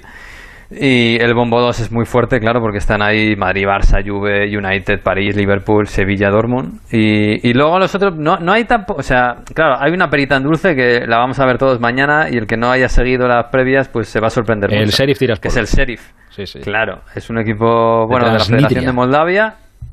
Sí, claro, es que es, esto es muy complicado, ¿eh? Pero bueno, es de un país que... Que, no reconoce a nadie, sí, sí, está entre Moldavia y Ucrania, que tiene su moneda, sí, que, que, lleva 30 años actuando como país, pero no, tiene, no lo reconoce nadie, pero es, pero es un país de facto y que además lo que quieren es unirse a Rusia, o sea, es todo muy complicado. Pero vamos, el tema es que juega en la Liga Moldava y, y es campeón de la Liga Moldava los últimos 10 años y por primera vez un equipo de la Liga, de la Liga Moldava va a jugar en Champions porque, porque se lo ha ganado. Así que vamos a ver un equipo del que evidentemente nadie conoce prácticamente nada, pero bueno, lo ha ganado el Dinamo de Zagreb y, y habrá, que, y habrá que ir para allá, a, los confines de Moldavia. Alguien tendrá que ir para, oye, al Dinamo de Zagreb y al Estrella Roja se cargó en la eliminatoria anterior. Ojito que estos han hecho... Estrella Roja, sí, sí, sí, sí, No, no, sí, no. A ver, sí, evidentemente se lo ha ganado, se lo ha ganado. Pero es verdad que es el... Bueno, es la perita en dulce del Bombo 4. Si quieres, el Malmo está bien. El, bueno, Young Boys, Dinamo de Kiev. Pero es el único, yo creo. El Serie de San Petersburgo es el único equipo que, en, en principio, todos quieren. Absolutamente todos quieren. Miguel Venegas, quedas convocado para el transistor de mañana. Te mando un abrazo. Otro, chao. Adiós, hasta ahora. Eh, 12 y 42. En Movistar vamos a darlo todo. Ven a Fusión Selección Plus Fútbol y vive todo el fútbol con la mejor conectividad al 50% durante tres meses. Y un iPhone SE de 64 GB por 0 euros al mes. Infórmate en tiendas o en el 1004. Vive el fútbol a tu manera. Movistar. Hay épocas en las que nos encontramos más cansados. Revital te puede ayudar. Revital contiene ginseng que ayuda a mantener la energía y vitaminas C y B5 que ayudan a disminuir el cansancio. Y ahora para tus defensas, Revital Defensas, de Pharma OTC. Onda Cero Madrid, 98.0. Ocasión Plus, compramos tu coche. Ocasión Plus, nadie paga más. Ocasión Plus, mejoramos cualquier tasación. Ocasión Plus, pago en el acto. Ocasión Plus, número uno en compra de coches de ocasión. Visítanos y compruébalo. Ocasión Plus, nueve centros en Madrid. Localiza tu centro más cercano en ocasiónplus.com. Abierto sábados y domingos. Yo soy del Getafe y eso es lo bonito. Haga frío, llueva, yo me ponía mi chubastero y al Getafe mi bufanda. Algo que no, que no se puede. Una cosa como, una alegría y yo qué Si tuviera que animar a alguien para que viniese al Getafe, le diría que es una familia. Y decirle que todo el mundo que ha venido un día se ha quedado. Abónate en nuestro 75 aniversario desde 100 euros toda la temporada. Liga y Copa. Getafe Club de Fútbol.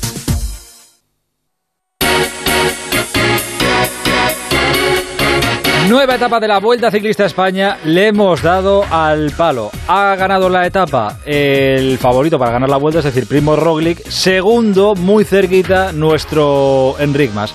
Pues el otro día Roglic le regaló la etapa a no recuerdo ahora quién, pero bueno, mira, que no queremos que nos regale nadie nada, que el día que ganemos a Roglic sea porque no lo hemos merecido, pero ha estado Enric Mas muy, muy cerquita. Hola Juan Antonio Manzano, buenas noches. Hola Hitor, qué espectáculo hemos visto hoy. Muy bonito. Eh, eh, te digo una cosa, la calle Pecho Rompe Albarcas, que es la calle eh, en la que termina esta, esta etapa junto con los, las tres ediciones anteriores en la última década, debería definitivamente llamarse como la llama todo el mundo, que es el muro de Valdepeñas. O sea, ese es brutal en solo un kilómetro, en un kilómetro, en mil metros nada más, eh, eh, la rampa tan terrible que tienen que subir los ciclistas, que algunos han llegado, cuidado haciendo el caballito, pero porque es que la rampa daba eso, ¿eh?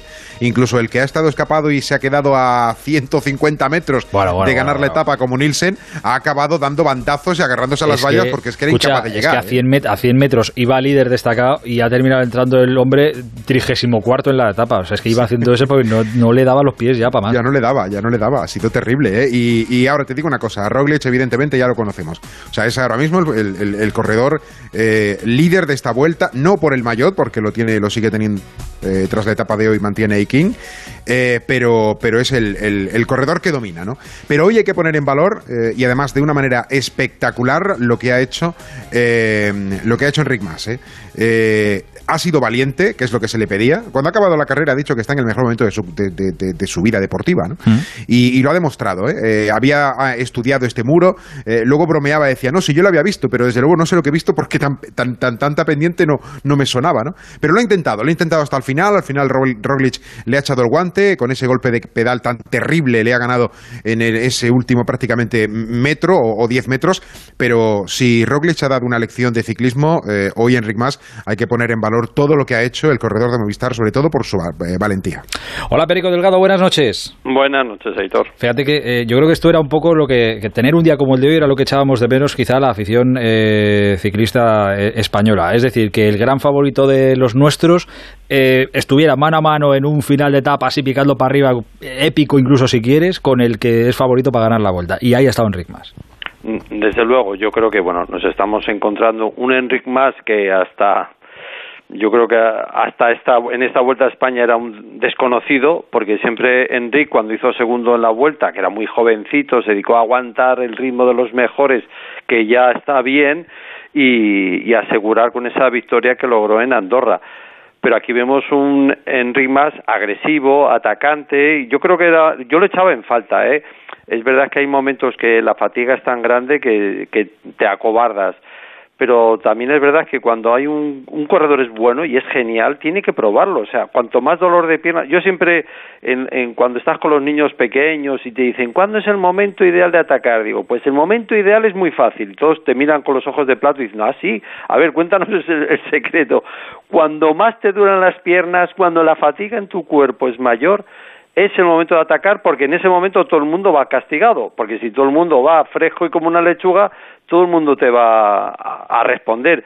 Y yo creo que en ese aspecto lo ha interiorizado Enrique Mas en esta vuelta a España, que yo creo que eso lo va, lo va a alargar porque él, él mismo lo reconoce, se lo está pasando bien, hay fatiga y todo eso, pero eh, está con ganas de, pelear y eso yo creo que nos está contagiando a todos los aficionados del ciclismo, especialmente a los españoles, de ver ese despertar agresivo de un Enric Mas que siempre había tenido un perfil bajo a tener un perfil alto y, que nos hace disfrutar. La ha ganado Roglic sin peros, pero realmente le ha vuelto a poner en un momento de, estrés al, al esloveno para ver y reconocer que el rival este año en la Vuelta a España tiene nombre y apellidos, que es Henry Mas. Ahí, ahí lo que me ha sorprendido, bueno, que supongo que se llevará bien, pero, pero es que hay muy buen rollo cuando han cruzado la, la meta, Roglic ha ido a donde Henry Mas, han dado la mano, se han dado un abrazo, como reconociendo, no sé si el esloveno reconociendo al español de, oye, perfecto, esto es lo que esperaba de, de un rival a, mi altura, ¿no? No, bueno, eh, ha habido un momento, pues que, que te digo yo, como a 500 metros de, de la línea meta, en plenas rampas estas de Valdepeñas, que en Rimas estaba acelerando, eh, había encontrado un hueco para atacar y justamente se ha cerrado, se ha hecho un poquito embudo con unas vallas y Roglic se ha echado a su izquierda y por lo tanto ha cerrado a, a Enric Mas contra las vallas. Pero ah, que era como un poco más de pedir perdón. Que, iba, exacto, iba ah, con el genio y la adrenalina, le ha apartado, también un apartado, decir, luego le ha excusado, no sé qué, pero bueno, yo creo que ahí, yo creo que ha sido la, la típica lucha eh, por la posición o del ataque y que no había intención de, tirar al otro en ningún caso. Y simplemente el fair play no entre entre líderes entre adversarios pero sobre todo entre deportistas. Sí señor como debe ser. Pedro un placer como siempre cuídate mucho. Hasta luego adiós amigo. Eh, Manzano dónde duermes hoy pues hoy estamos en, en Úbeda, ah, en una ciudad monumental absolutamente espectacular. Eh, déjame que te diga una cosa, eh, Aitor, porque hoy han abandonado tres corredores. Uno de ellos, eh, bivencedor en esta vuelta, como Jasper Philipsen, eh, que lo ha dejado, posiblemente pensando en el europeo o en el mundial sobre todo. Lo ha dejado también hoy Simon Carr y Alex Aramburu. Y en este último caso, es curioso porque hoy Pascual Monparler, el seleccionador español, ha dado ya algunos detalles para ese campeonato de Europa que será el día 12 de septiembre en Trento y ha dicho que Iván García Cortina de Movistar y Mikel Landa de Bahrein van a estar en ese, en ese campeonato de Europa. Falta por completar el equipo, pero estos dos sí, Cortina y, Landa. Y ha dicho que Alex Aramburu, el de Astana, que hoy se ha retirado eh, después de una, de una caída, pero bueno, esperemos que no eh, le, lastre demasiado. El 26 de septiembre estará en Flandes en el Campeonato del Mundo. Y ha, hablado, ha dicho también que hablará con Valverde a ver si finalmente la lesión en la operación el otro día se recupera y, puede estar para, para, el Mundial, pero bueno, que inicialmente está en duda, seria duda, ¿eh? la presencia de Valverde para, estas citas. Y me preguntas por mañana, pues mira, mañana va a ser la única etapa de la vuelta que va a enlazar dos capitales de provincia. Eh, salimos de Tejaén, llegamos a Córdoba y serán 175 kilómetros con un par de dificultades montañosas en los últimos 40, eh, así que bueno, va a ser una etapa, espero, tal y como está la cosa, que de nuevo interesante la de mañana. Manzano, un abrazo grande, cuídate mucho. Un abrazo, cuídate, chao, chao. El transistor. Onda Cero. Mira, lo de que la Amazonas se ve desde el espacio me lo creo. La muralla china... Mm. Pero que se vea el concesionario Kia en Alcorcón, venga ya. Takai Motor abre las puertas del mayor concesionario Kia de Europa. Te esperamos en la milla del motor en Alcorcón. Kia, calidad con 7 años de garantía. Ah, y también puedes visitarnos en nuestras instalaciones de Fuenlabrada y Móstoles y en la web takaimotor.com. Yo soy del Getafe y eso es lo bonito. Haga frío, llueva, yo me ponía mi chubastero y al Getafe mi bufanda. Algo que no, que no se puede. Una cosa como una alegría y yo qué sé. Si tuviera que animar a alguien para que viniese al Getafe, le diría que es una familia. Y decirle que todo el mundo que ha venido un día se ha quedado. Abónate en nuestro 75 aniversario desde 100 euros toda la temporada. Liga y Copa. Getafe Club de Fútbol. El transistor. Aitor Gómez. Eh, seguimos todavía en tiempo de transistor, pero está por aquí nuestro compañero de más de uno, Oscar Plaza, Servicios Informativos de Onda Cero con Noticia Última Hora. Hola, Oscar, buenas noches. Hola, muy buenas noches, Aitor. Sí, pues pendientes de lo de Peñíscola, del derrumbe, ya contábamos a partir de las de la noche, derrumbe que se ha producido a eso de las 8 de la tarde, un poquito antes, al filo de las 8, en un bloque de apartamentos turísticos de Peñíscola. Venimos contando durante toda la noche que había tres personas no localizadas y ya contamos en la última conexión en la brújula que una de ellas había sido localizada y que estaba consciente. Bueno, pues la noticia que se acaba de producir es que ha sido rescatada ya y además rescatada con vida, aunque tiene lógicamente algunas heridas. Pero quien nos lo, mejor nos lo va a contar es nuestra compañera de Onda Cero Castellón, Marta Fullera, con la que ya tenemos comunicación. Marta, buenas noches. Buenas noches, Oscar. Así es. Los servicios de emergencia acaban de confirmar que han podido rescatar a una persona con vida de los escombros, aunque todavía hay dos desaparecidos más. Los efectivos van a trabajar toda la noche junto con la unidad canina para corroborar estos datos y ver si hay más o menos afectados y en qué estado se encuentran. De momento hemos visto los abrazos de los bomberos al lograr ese rescate que ha durado más de tres horas y que, como decimos, ha logrado salvar la vida de una de las víctimas. Estaba en shock, consciente pero en estado grave y ha sido, como decías, trasladada a un centro hospitalario para su atención. Según ha confirmado el secretario autonómico de emergencias, José María Ángel, el trabajo ha sido muy duro y complicado para los efectivos porque la víctima se encontraba a unos tres metros de profundidad tras el derrumbe. Se le ha rescatado, se le había puesto antes una vía para tranquilizarlo, un sedante, y ha habido un trabajo que, vuelvo a insistir, de una pericia y un trabajo profesional de los bomberos y, han conseguido pues, que en este momento este, se le haya trasladado a un centro hospitalario. De momento trabajan a ciegas, no saben exactamente cuántas personas podría haber atrapadas, pero por los datos de los vecinos y la propia persona rescatada, como mínimo, como decimos, serían dos personas más. En cuanto a las personas desalojadas, el alcalde de Peñíscola, Andrés Martínez, ha dicho emocionado que la localidad ha demostrado su cercanía y los vecinos han abierto sus casas y los hoteles, la mayoría al 100% por la época estival, están también habilitando habitaciones. Seguimos aquí contando la última hora y viendo lo que sucede en esta noche. Gracias, Marta. Pues lo iremos contando, Aitor, durante toda la noche. Si hay novedades, eh, ese es el dato. Dos personas desaparecidas, pero hay que decir al menos dos, porque se trata de un bloque de apartamentos turísticos. No es una vivienda habitual, digamos, de residencia todo el año, en la que se conocen los vecinos, y por eso mm, esa cifra de dos hay que ponerla un poquito en cuarentena. Podría haber alguien más, pero esperemos que solo sean dos y sobre todo que sean rescatados con vida. Pendientes toda la noche vamos a estar de este asunto. De momento hemos tenido, hemos podido contar una buena noticia. Ojalá con respecto a las otras personas desaparecidas pueda eh, terminar también. Correr la misma suerte. Exacto, y tener buenas noticias. Gracias, Oscar. A ti, a ti, eh, Lo iremos contando ¿eh? en los boletines informativos de Onda Cero durante toda la madrugada. Eh, tenemos, estamos terminando nosotros, tenemos que hacer una llamada a Tokio, despertar, que esto siempre es precioso ahí, ahí con la música. Precioso esto. Eh, muy de Gladiator y este tipo de películas. Eh, es que han empezado los Juegos Paralímpicos y España en el primer día de competición ya ha conseguido dos medallas. Eh, Javier Metachi, buenos días. ¿Qué tal, Aitor? Buenos días. ¿No ha empezado mal la cosa?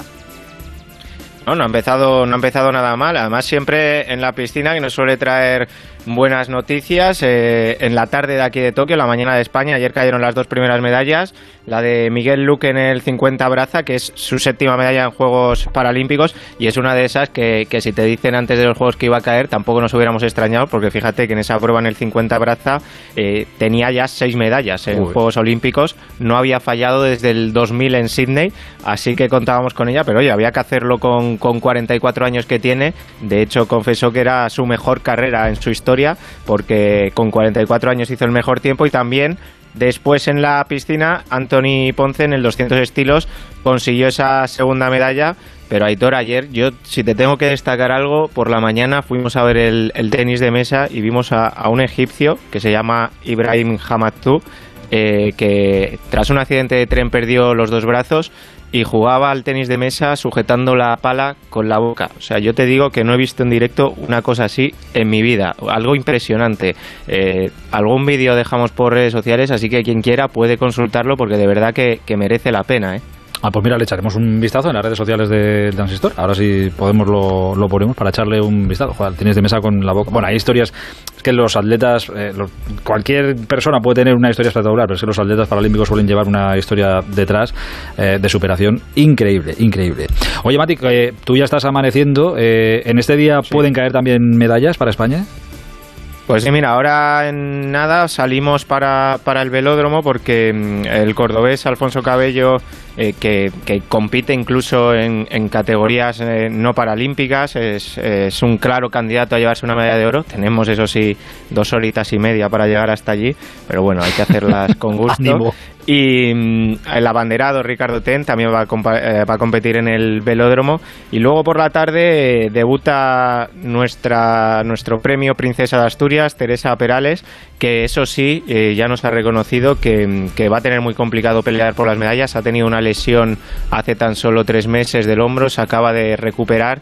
Dice que en principio el objetivo es estar en, en las finales y luego si cae algo, pues será una buena noticia, pero que no, que no contemos excesivamente con que vaya a hacer alguna medalla más. Tiene 26 en la historia de los Juegos Paralímpicos, pero quién sabe, con Teresa todo, todo es posible y a ver si puede darnos alguna alegría. Teresa es que es tan buena gente, tan buena gente que ya es que no quiere ni abusar ya con 26. Pero bueno, toda la suerte Exacto. del mundo para la delegación española y para los nuestros que compiten en este ya jueves eh, en Tokio. Mati, un abrazo muy grande, cuídate mucho. Un abrazo a todos. Adiós, adiós. Eh, Busti, ¿alguna cosa nos queda por ahí? Nada, rapidito, nombres del día. Tiago Gallardo, delantero del Internacional de Porto Alegre, está en Vigo para firmar por el Celta. Es petición de Coudet, tiene 32 años y, como digo, será presentado en los próximos días. Y otro delantero, en este caso senegalés, se llama Mamadou Silla. Eh, estaba en el Girona ya firmado por él a la vez. Hoy mismo ya ha sido presentado. Y de última hora, Víctor Franch nos dice desde Villarreal que el equipo de Fernando Roch estudia el fichaje de Josip Brekalo, un internacional croata que estaba en el Wolfsburgo, que juega de extremo izquierdo y que tiene 23 años. El Rayo Vallecano, por cierto, va a poder jugar en Vallecas frente al Granada. Ya Mira no hay, están solucionados los problemas. De la segunda división rescatamos el fichaje de Hugo Vallejo por el Valladolid. Es un delantero que estaba en el Real Madrid Castilla, que tiene 21 años, que se marcha al Valladolid para las próximas tres temporadas y el Madrid mantiene el 50% de sus derechos. En el Trofeo Carranza Femenino, victoria del Atleti Bilbao, que ha ganado 1-0 al Atlético de Madrid. Y, como decías al principio, despedida hoy de Sergio Rodríguez de la selección española de baloncesto. A los 35 años ha escrito una carta en sus redes sociales que titula un viaje fantástico en el que recuerda los 16 años que ha estado en la selección española de baloncesto, que empezaron con los juniors de oro, siguieron con el Mundial del 2006 Grande y han terminado en estos Juegos Olímpicos. Dice que ahora tiene que tomarse ya un, un descanso y centrarse en el Olimpia de, de, Milán. Y por cierto, rueda de prensa hoy en un acto publicitario de Guardiola, donde dice que después de terminar el contrato con el City en el año 2023, debo tomarme un descanso tras siete años en el City y avanza que el futuro le gustaría entrenar una selección. No ha dicho nada más, ni ha mentado a la selección mm. española, pero ha hablado de que le gustaría entrenar a una selección en una Eurocopa o un Mundial. Todo a partir del 2023. A ver si mañana le preguntan a Luis Enrique qué le parecería que, Guardiola le sucediera. A lo mejor a la selección española él en el cargo. Que quién sabe. Ya bueno, está dando muchas ideas para la rueda de prensa de mañana, ¿eh? Sí, pues que hay muchas, que, muchas cosas que preguntarle a Luis Enrique. Hola, subdirector. He estado con Mateo Cuña hace un rato.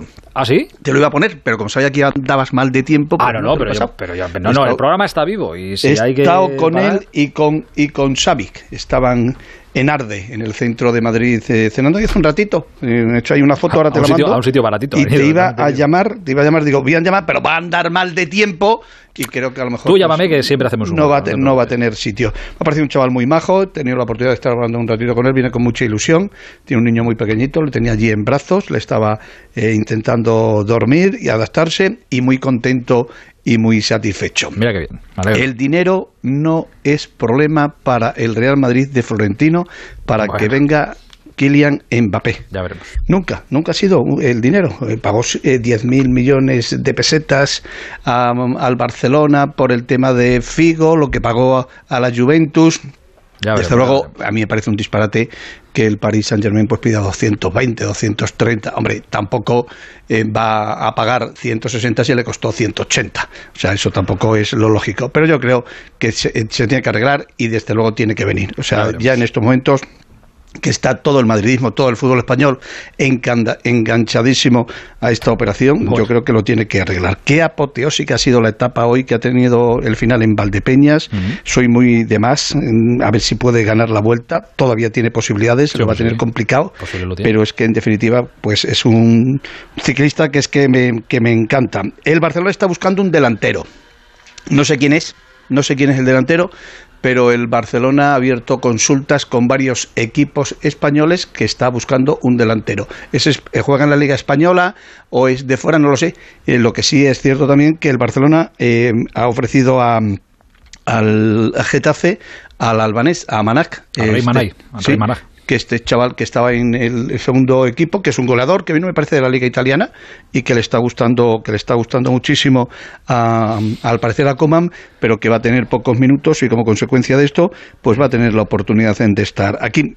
Y te repito, me ha caído muy bien Mateo Cuña, un chaval majísimo que ha ganado una medalla de oro, que viene para marcar muchos goles. Le ha costado mucha pasta, yo creo, al, al Atlético de Madrid, 30 millones, pero en definitiva es que el equipo de Enrique Cerezo lo tiene. Como tiene los millones suficientes el Real Madrid de Frontino Pérez para traer a Mbappé. yo quiero que venga, yo quiero que venga, que venga, pero que venga ya. Me la apunto. Un abrazo a su director. La próxima vez a ver si... Mm, tú llámame siempre, llámame. Ya, pero hacemos bueno. No quería molestarte. No, tú no molestas nunca. Por cierto, el que es un chaval también simpaticísimo es Savic, aparte de un central impresionante. Y, una torre, además yo creo que lo están haciendo los dos magníficamente. Un abrazo, cuídate mucho. Hasta luego. Adiós, amigo. Em, querido Ángel Urbiano, ¿qué nos han dicho hoy en arroba el transistor OC? Pues mira, debería el Real Madrid subir su oferta de 160 millones para fichar a Mbappé, con más de 3.000 votos, todo muy igualado, ¿eh? Sí, lo que pida el PSG, 27%, sí como mucho 180 el 39%, y que no, que venga gratis el próximo año un 34%. Oh, pues está la cosa. ¿Qué has votado tú? Yo he votado que como mucho 180. Ah, algo que pagar, ¿no? Pero creo, ¿eh? ya no me acuerdo, sinceramente, pero creo que sí, que voté esa. Se puede votar cualquiera de las tres cosas. Como el dinero no es de uno, pues Efectivamente.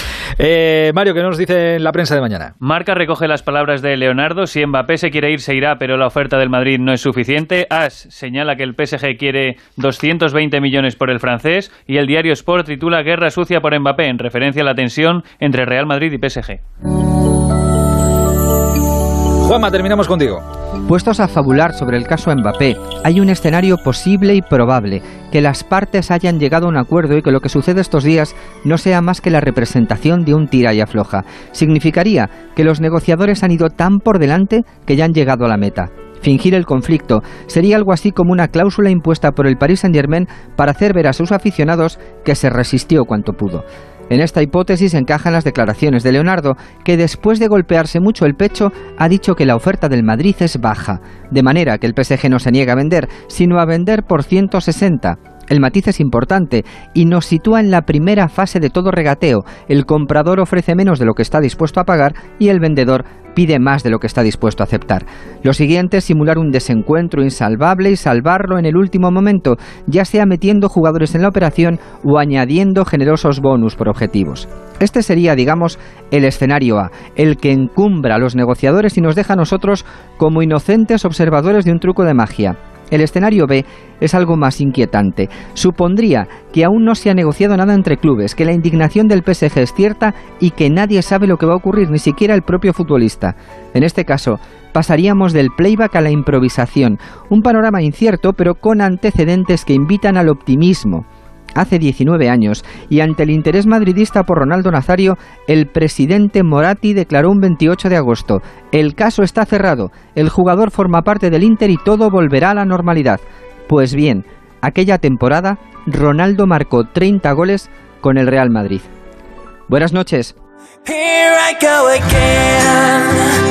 Y así, con la fantástica firma siempre de Juan Matrova, le ponemos el punto y final a este transistor. Mañana a las once y media aquí estaremos para encenderlo de nuevo. Y hasta entonces, ya sabéis que la radio Onda Cero está siempre a vuestro servicio. Un placer. Hasta mañana. Adiós.